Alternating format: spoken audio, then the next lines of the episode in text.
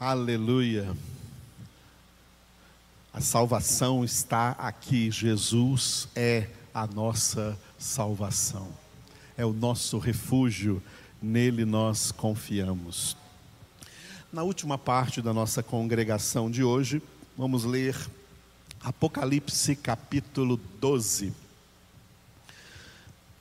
Viu-se grande sinal no céu, a saber, uma mulher vestida do sol, com a lua debaixo dos pés e uma coroa de doze estrelas na cabeça, que, achando-se grávida, grita com as dores de parto, sofrendo tormentos para dar à luz. Viu-se também outro sinal no céu, e eis um dragão grande, vermelho, com sete cabeças, dez chifres, e nas cabeças sete diademas a sua cauda arrastava a terça parte das estrelas do céu, as quais lançou para a terra, e o dragão se deteve em frente da mulher que estava para dar à luz, a fim de lhe devorar o filho quando nascesse. Nasceu-lhe, pois, um filho varão, que há de reger todas as nações com cetro de ferro e o seu filho foi arrebatado para Deus até ao seu trono. A mulher, porém, fugiu para o deserto, onde lhe havia Deus preparado lugar para que nele a sustentem durante 1260 dias. Houve peleja no céu. Miguel e os seus anjos pelejaram contra o dragão também pelejaram o dragão e seus anjos. Todavia, não prevaleceram, nem mais se achou no céu o lugar deles. E foi expulso o grande dragão, a antiga serpente, que se chama Diabo e Satanás, o sedutor de todo o mundo. Sim, foi atirado para a terra, e com ele os seus anjos. Então ouvi grande voz do céu proclamando: Agora veio a salvação, o poder, o reino do nosso Deus e a autoridade do seu Cristo, pois foi expulso o acusador de nossos irmãos, o mesmo que os acusa de dia e de noite diante do nosso Deus. Ele, pois, eles, pois, o venceram por causa do sangue do Cordeiro e por causa da palavra do testemunho que deram e mesmo em face da morte, não amaram a própria vida. Por isso, festejai, ó céus, e vós, os que neles habitais. Ai da terra e do mar, pois o diabo desceu até vós, cheio de grande cólera, sabendo que pouco tempo lhe resta. Quando, pois, o dragão se viu atirado para a terra, perseguiu a mulher que dera à luz o filho varão e foram dadas à mulher as duas asas da grande águia, para que voasse até o deserto, ao seu lugar. Aí onde é sustentada durante um tempo, tempos e metade de um tempo, fora da vista da serpente. Então a serpente arrojou da sua boca, atrás da mulher, água como um rio a fim de fazer com que ela fosse arrebatada pelo rio. A terra, porém, socorreu a mulher, e a terra abriu a boca e engoliu o rio que o dragão tinha arrojado da sua boca. Irou-se o dragão contra a mulher e foi pelejar com os restantes da sua descendência, os que guardam os mandamentos de Deus e têm o testemunho de Jesus e se pôs em pé sobre a areia do mar. Aleluia. Louvado seja Deus por esta palavra. E agora nós vamos voltar para o capítulo 2 e 3. Lembrando que esses dois capítulos, capítulo 2 e capítulo 3 de Apocalipse, eles contêm as sete mensagens para as sete igrejas da Ásia Menor, mensagens enviadas por Jesus e que têm significados históricos, espirituais e futuristas também para nós.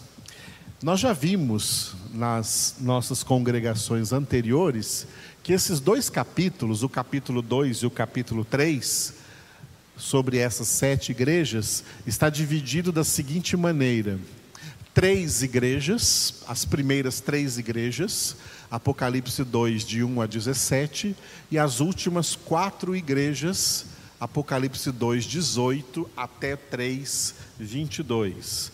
E nós temos explicado o porquê dessa divisão. As sete igrejas possuem dois significados. O primeiro foi o que nós falamos domingo passado pela manhã. Significado geral. Elas representam, as sete igrejas representam a totalidade das igrejas cristãs na terra em todo tempo e lugar. Todas as igrejas na terra, igrejas de Cristo na terra, têm, têm características positivas que apareceram nessas igrejas e tem também características negativas que apareceram nestas sete igrejas. A, domingo à noite nós vimos o início aí do segundo significado, significado cronológico e situacional. O cronológico, nós vimos domingo passado, se aplica às três primeiras igrejas: Éfeso, Esmirna e Pérgamo. Cronológico porque tem uma representação de como a igreja, as igrejas cristãs estavam no primeiro, no segundo e no terceiro século. Éfeso representa o primeiro século, Esmirna o segundo século e Pérgamo o terceiro o terceiro século. Esse é o significado cronológico. Eu deixei para hoje o significado situacional. O significado situacional se aplica particularmente às quatro últimas igrejas.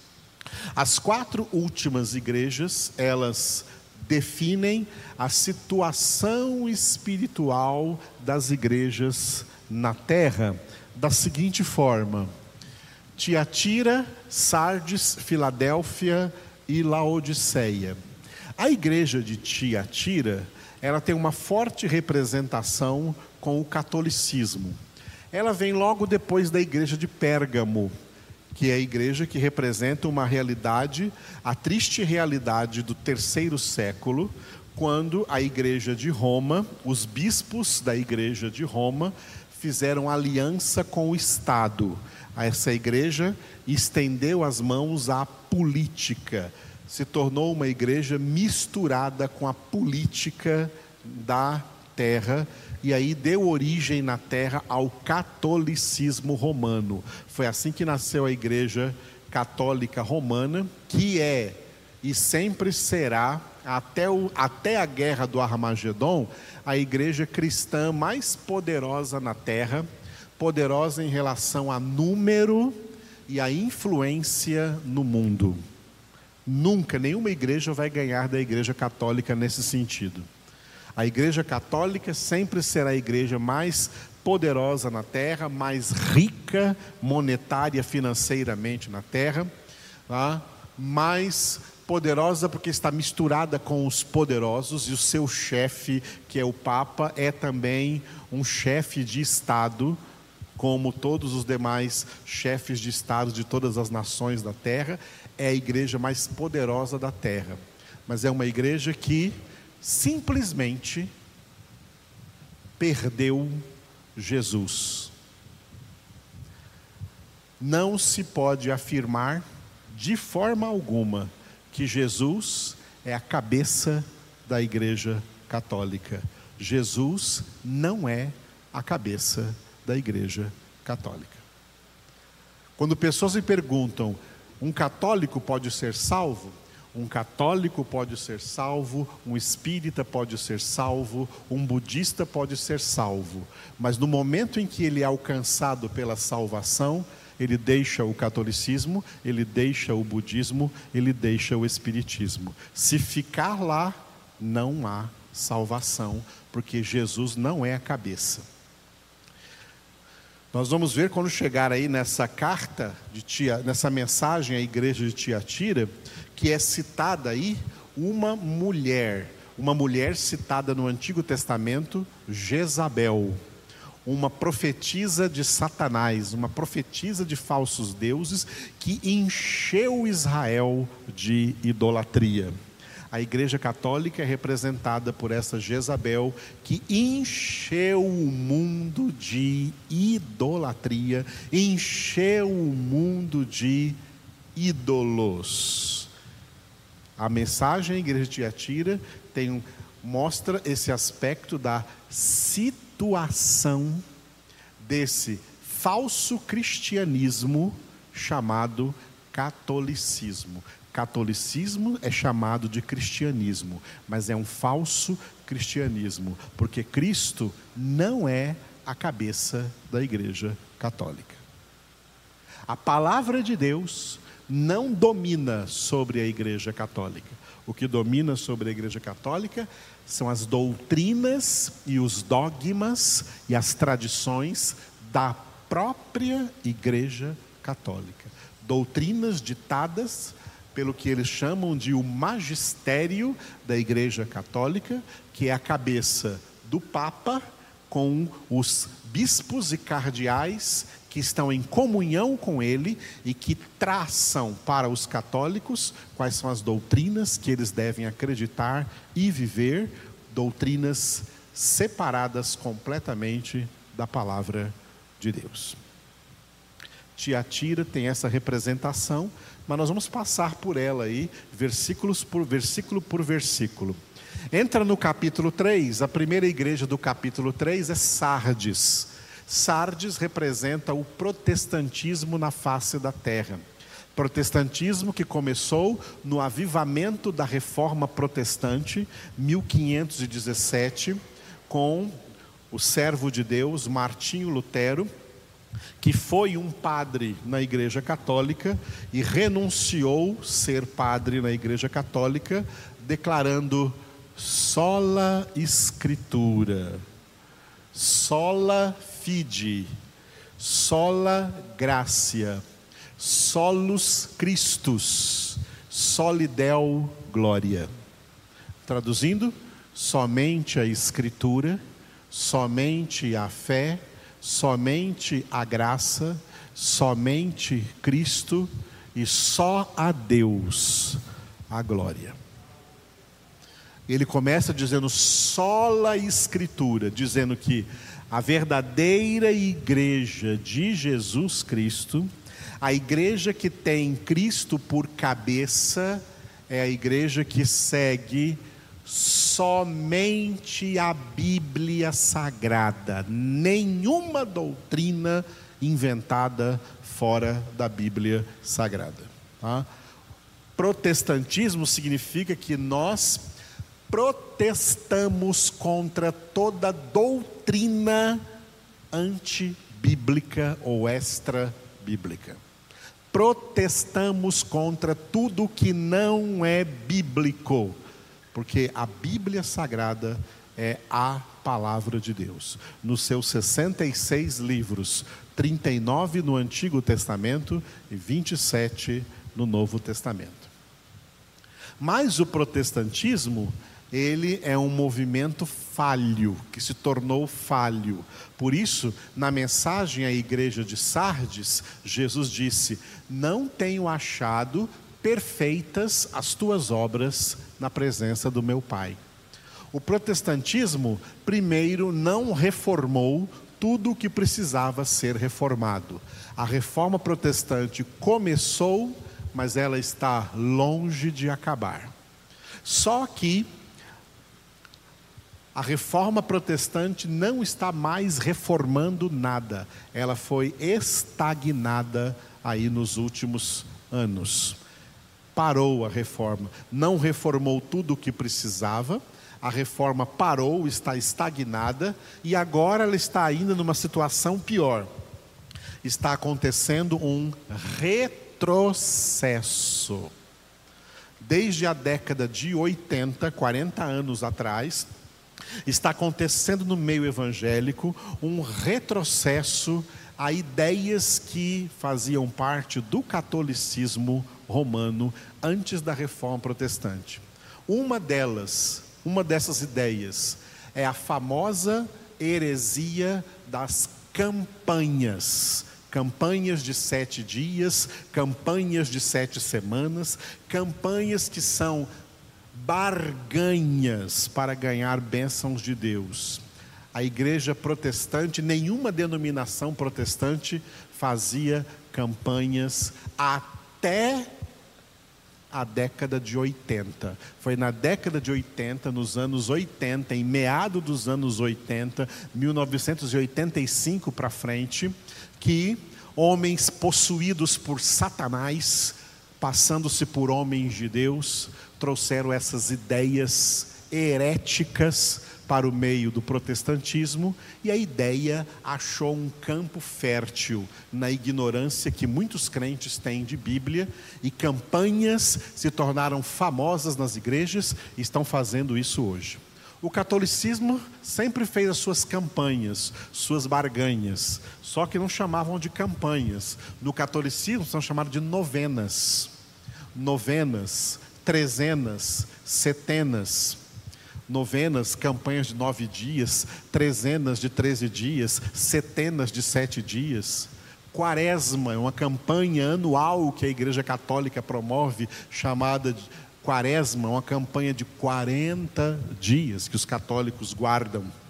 Tudo isso é antibíblico, anti-palavra de Deus, não faz parte da sã doutrina e o protestantismo está se enchendo dessas coisas. Isso é um retrocesso. Estão perdendo Cristo, estão perdendo o Evangelho, estão perdendo a verdade, e é por isso que eu afirmei hoje que nem todo que se diz evangélico é de fato evangélico, porque estão perdendo o Evangelho em nome de heresias, misticismos e sincretismos religiosos e achando que estão fazendo a vontade de Deus, estão enganados por Satanás.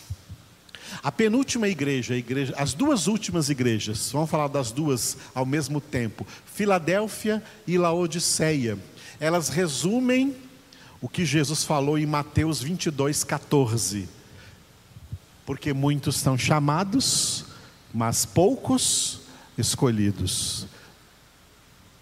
Laodiceia é a igreja dos muitos chamados, é a maioria dos crentes. A maioria dos crentes tem a situação espiritual de Laodiceia. Os muitos chamados são aqueles que, como Jesus falou à igreja de Laodiceia, eles não são nem quente e nem frios, eles são mornos. Eles não são nem o homem natural e nem o homem espiritual, eles são homens carnais, crentes carnais. Essa é a maioria dos crentes. É por isso que as igrejas, ditas igrejas crentes, evangélicas, protestantes, se tornaram um terreno fértil para heresia, porque é uma igreja, são igrejas compostas de uma maioria de muitos chamados. E o interessante é que a palavra Laodiceia são duas palavras gregas que se uniram. Laos de Caiós. Laos de Caiós virou Laodiceia. Laos significa povo e de Caiós significa justiça. Ou seja, é o povo que acredita que eles mesmos é que se justificam diante de Deus. Eles não são justificados pelo sangue de Jesus. Eles não são justificados pelo sacrifício de Jesus. Eles são é, justificados pelos seus próprios sacrifícios. Eles é quem, vou usar uma linguagem das heresias, eles é quem acham que pagam o preço pela sua própria justificação. Os laodicenses estão desviados de Deus. Os muitos chamados são os muitos que se desviam. A igreja de Filadélfia, cujo nome representa amor aos irmãos, filós ao amor aos irmãos, essa igreja representa a igreja eleita, representa os poucos escolhidos. Por isso que Jesus não tem para essa igreja nenhuma repreensão apenas uma exortação para que ela vigie, para que ninguém roube a sua coroa. Vigia na palavra. E tem uma promessa do Senhor para esses eleitos, aí no capítulo 3, versículo 10. Apocalipse 3, 10. Porque guardaste a palavra da minha perseverança, também eu te guardarei da hora da provação que há de vir sobre o mundo inteiro para experimentar os que habitam sobre a terra. Essa igreja dos poucos escolhidos será guardada da grande tribulação. Ela será arrebatada antes que comece a grande tribulação. E essa é a promessa em Apocalipse 3:10, 3:10 para a igreja de Filadélfia, a igreja dos poucos escolhidos. Essa é a situação. Então, esse é, esse é o significado situacional.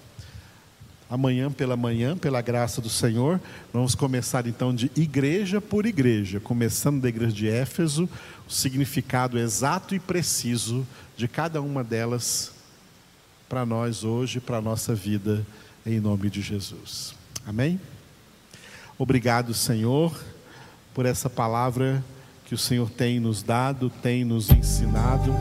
Nós te glorificamos porque o Senhor verdadeiramente tem falado conosco, tem nos esclarecido para que nós não entremos em heresias, para que não caiamos diante, Senhor, das mentiras que estão sendo ensinadas aí, Senhor, para muita gente que nelas acredita porque não tem profundidade de conhecimento da palavra, profundidade de conhecimento do Senhor e são religiosamente enganadas. Clamamos a Ti, Senhor, por misericórdia, dizemos misericórdia, Senhor, misericórdia do Teu povo, Senhor. Ajuda-nos, Senhor, a ter os nossos olhos sempre atentos para a verdade. Ajuda-nos a estar cada dia com todo prazer meditando na tua palavra, nas sagradas escrituras, para que nela, Senhor, nós sejamos transformados de fé em fé, de glória em glória, na imagem do teu filho Jesus, a fim de que ele seja o primogênito entre muitos irmãos. Guia-nos, Senhor, nessa verdade.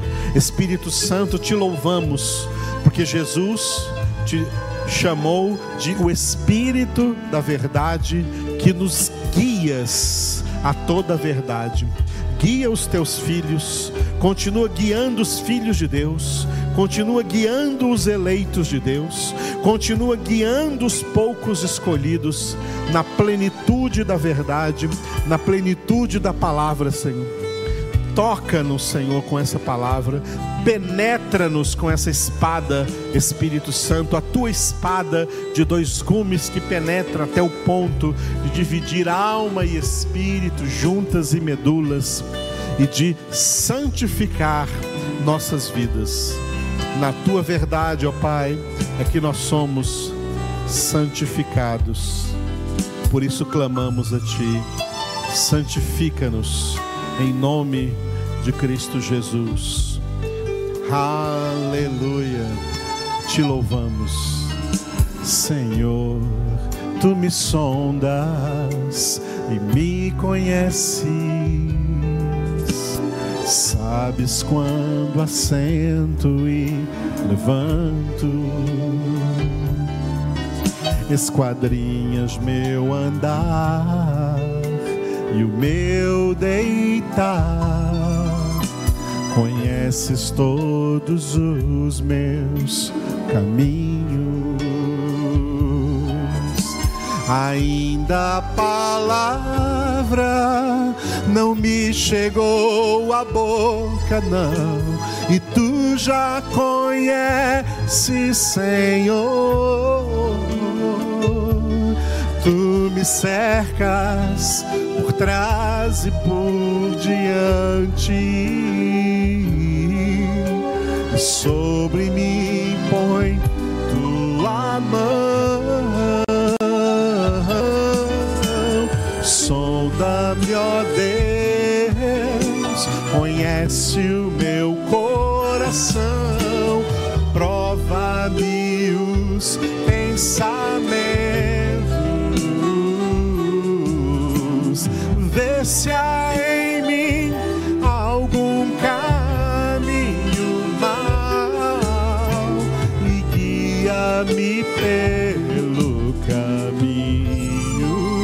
eterno.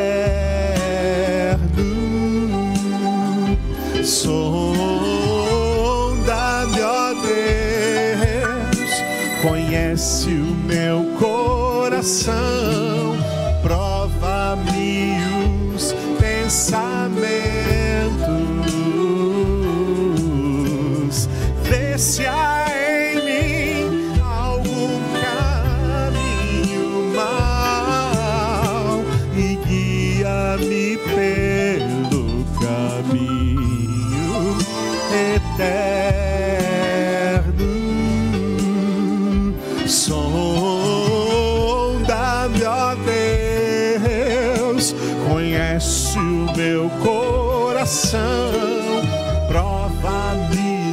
teus pensamentos.